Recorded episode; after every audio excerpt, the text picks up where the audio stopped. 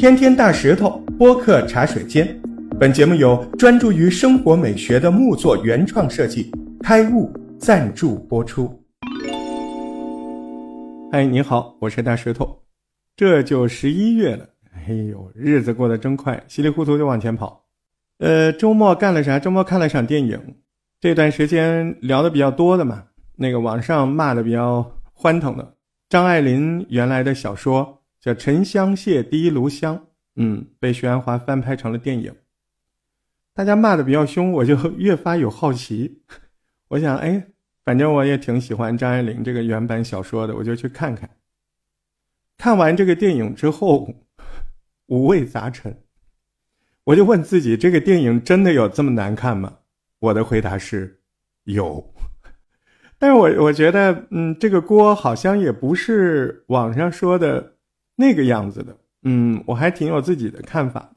你看啊，网上骂这个彭于晏和马思纯的非常的多，说是一个演成骆驼祥子，另外一个呢长得正气凛然，感觉是有一身任务在身。其实呢，嗯，网友这么说也没错。呃，原著当中我记得葛威龙的外貌描写，我还去抄了一下啊。他说他的脸是平淡而美丽的小秃脸。现在这一类粉扑子脸不时兴了，哎，这是原文。粉扑子脸就是小圆脸，旧时代那种美的标志。但是葛威龙除了脸之外，他也是清冷的。嗯，书中说他白而瘦，而且很朴素。他第一次去姑妈家的时候，朴素到这个香港姑妈的丫头私下议论，这个是穷亲戚来打秋风的。但是葛威龙在他姑妈家富丽堂皇、车水马龙的这个晚宴派对上，他混出来了。为什么混出来？因为他挺乖，而且甜，呃，事事周旋，又清冷安静，就是让那些人都不好意思调戏他。你看张爱玲写的，这分明是一个嗯，宝钗、黛玉这种结合体，对吧？我记得我那个时候读这个小说的时候，脑补的应该是刘亦菲这种。瘦啊，白啊，旧时的那种长相，乖乖安静的，像水晶一样冰凉的那种美丽。你再看马思纯，好像没有一个特征是符合的。嗯，呃，彭于晏的长相，我觉得跟这个原著也几乎不沾边儿。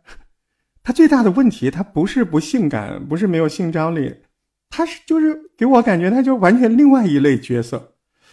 他是那种就好比北京的那种大闸门里，三姨太看上的新来的这种伙计，啊，踩着门框看着他赤膊挑水，大汗淋漓，三姨太就心里就摇曳，然后隔天就把小厮啊、丫头啊都支开啊，三姨太就打扮齐整，独自一人潜入下房，借着二两黄酒跟着小伙计胡天胡地春宵一刻，他是这种。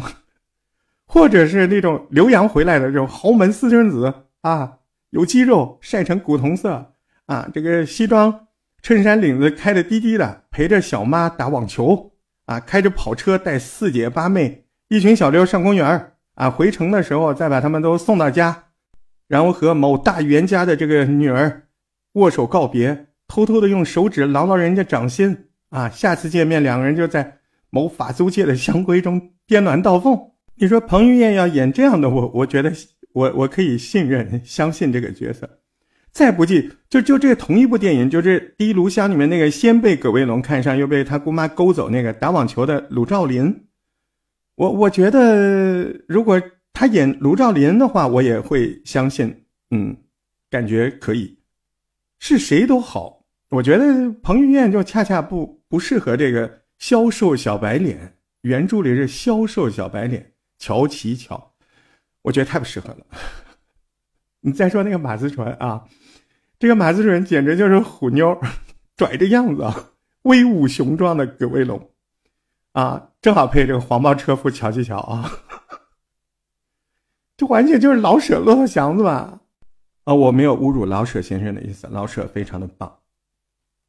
嗯，相比那个姑妈俞飞鸿啊，俞飞鸿我觉得还。还比较惊艳，比他们好多了。嗯，但稍微差那么点韵味，已经是算是这部片子亮点了。仔细看完了之后，我觉得这个锅不应该从演员身上背。嗯，其实你会感觉到，他们还是挺努力的。嗯，演的也都是蛮有那个自己的感觉的。我觉得这口锅应该是导演和编剧，因为你想哦，这个世界上不是每个人他都是喜欢张爱玲的书的，也不都是看过了再进去的。所以呢，进电影院的两拨人吧，你这么分。有一波呢，他没有看过这个小说，他纯粹就是来看一个爱的故事，对吧？他看完之后，我觉得他大概的反应他会说：“嗯，这是什么？好乱。”还有一波呢，就像我们这样，嗯，看过张爱玲的小说，甚至对某些句子非常沉迷，然后走进电影院呢，想重新去看一下这个沉沦的心碎的，又是那么紧紧揪着你的心的这种小故事。进去看完之后，我的感觉。嗯，这是什么？好乱，乱在哪儿啊？首先，你说这个故事它其实挺简单的，它讲的不就是一个叫葛威龙这样的一个女学生，她去了香港之后，一步一步沉沦、自甘堕落，最后变成了上流社会交际花这样一个故事吗？呃，但是她这个整个沉沦这个过程当中呢，有两个重要的节点或者是意象。嗯，那很多研究张爱玲的人也都会同意这个观点啊。这个第一炉香里面两个重要的节点，第一个呢就是衣服。很多如果你喜欢张爱玲的人，你应该明白衣服在张爱玲的心里有多么重要啊。还有一个呢，就是她爱上的这个男主，也就是彭于晏演的这个叫乔琪的这个角色。乔琪有一个标志性动作，就是什么呢？把脸埋在臂弯当中。这个动作，这两个重要的意象，导演呢他也没有放弃，他也注意到了。但是吧，就他处理的这种东西跟张爱玲这个感觉，它是截然相反的。你首先说一下那个衣服这一点的凸显啊，衣服呢最开始在张爱玲的小说里面出现的是这个女生，她已经搬到姑妈家去住了，姑妈呢已经把她当成一个可以留在这儿。到时候跟人家去交际，帮她约会男人，就把这个自己这个侄女当一个约会男人的工具。所以呢，他要给他包装啊，就给葛威龙买了一柜子的嗯漂亮的衣服。在书里面呢，其实描写的还是很详细的，说这个葛威龙第一时间看到这些衣服，其实他是很喜欢的，但是他毕竟是大学生，他有自己的理智，对吧？他就会感觉到这是一个危险的信号。因为你说我一个这个学生，我就用不了这么多衣服，这个其实姑妈肯定是有别有用心的。但是呢，呃，晚上他在睡觉的时候，楼下呢他姑妈在开派对，有音乐声就传上来。原作当中啊，张爱玲的文字写的非常的美好。呃，我请了一个演播界的一个朋友啊，墨轩大姐，墨轩姐啊，声音非常适合。来，我们听一下墨轩姐来帮我们读一下这一段的。这个文字，突然听见楼下一阵女人的笑声，又滑又甜。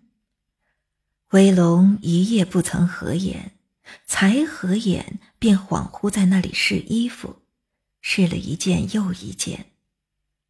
毛织品，毛茸茸的，像赋予挑拨性的爵士舞；厚沉沉的丝绒，像忧郁的古典化的歌剧主题曲。柔滑的软缎，像蓝色的多瑙河，凉阴阴的扎着人，流遍全身。所以你可以明显的感觉到，这样一个处理，就说明这个葛威龙他第一步走入这样的生活，或者他堕落的开始。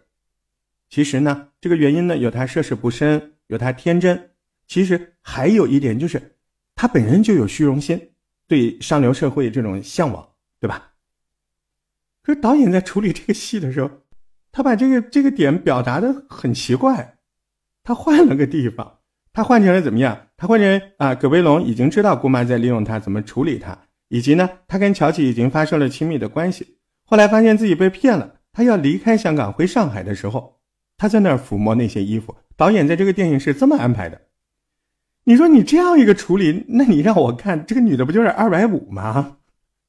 你明明说要把这个。故事脱掉这个以前张爱玲一样那个沉沦的外衣，想让她变成一个勇敢爱的故事，好吧？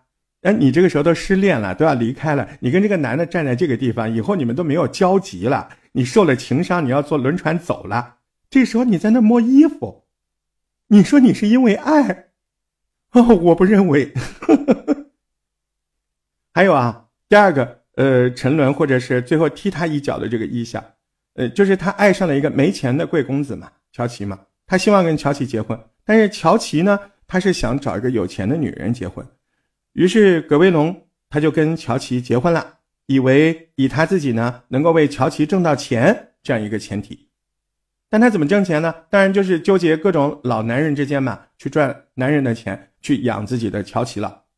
所以里面很大的一个变化在于什么？在于他要从香港回上海，就跟他过去的生活做决断的这个时候，那乔琪是怎么又把他追回来的呢？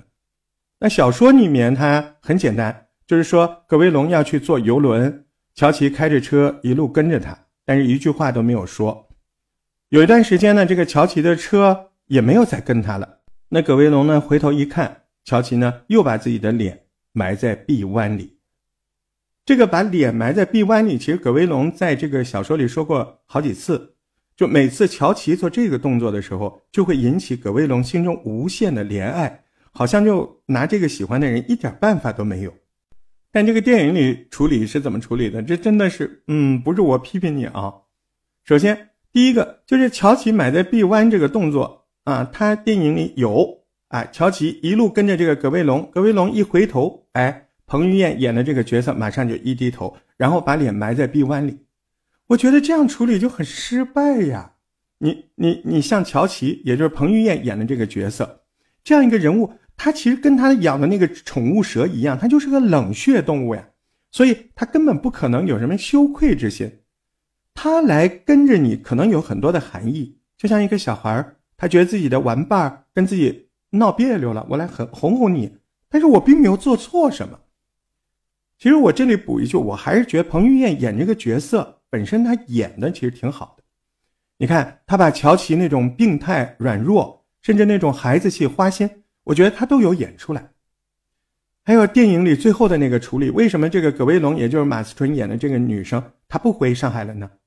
啊，是因为她坐船的时候感受到这种市井的狼狈，什么小朋友尿尿尿到他身上了，大家又疯狂的挤他，另外还冲出来一个女的，莫名其妙的骂他说贱货嫁不出去。哎，你这样处理未免太俗了吧，low 死了。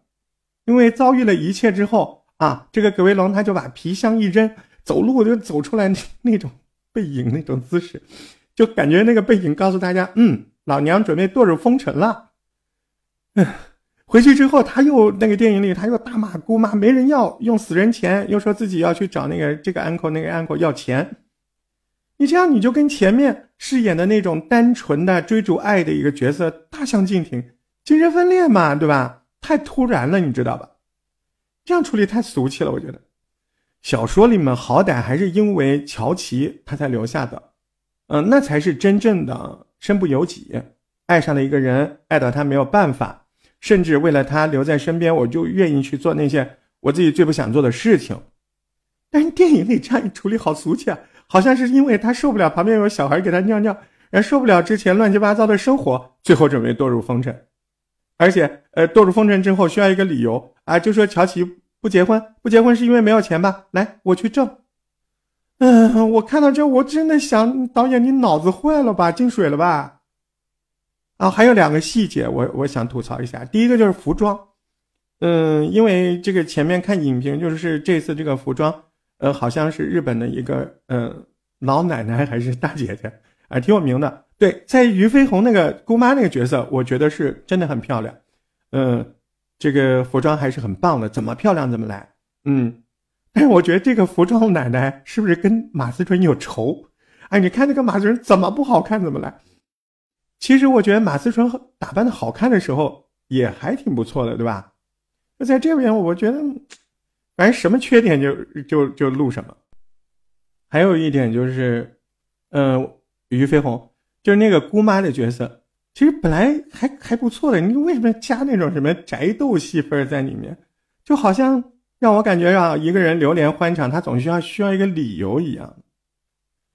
那其实有的时候你仔细想想，没有理由，好不好？对吧？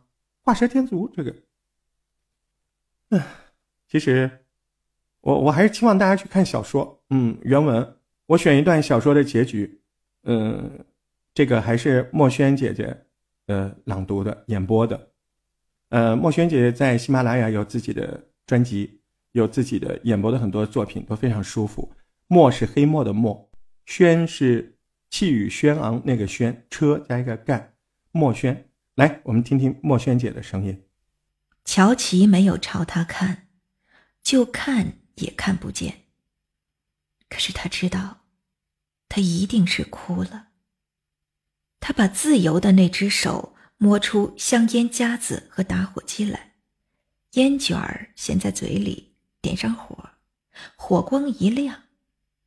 在那凛冽的寒夜里，他的嘴上仿佛开了一朵橙红色的花。花立时谢了，又是寒冷。与黑暗，是不是？是不是？张爱玲的文笔多棒！哎，有空去看一下这本书，《张爱玲·沉香屑第一炉香》。好，今天就到这儿了。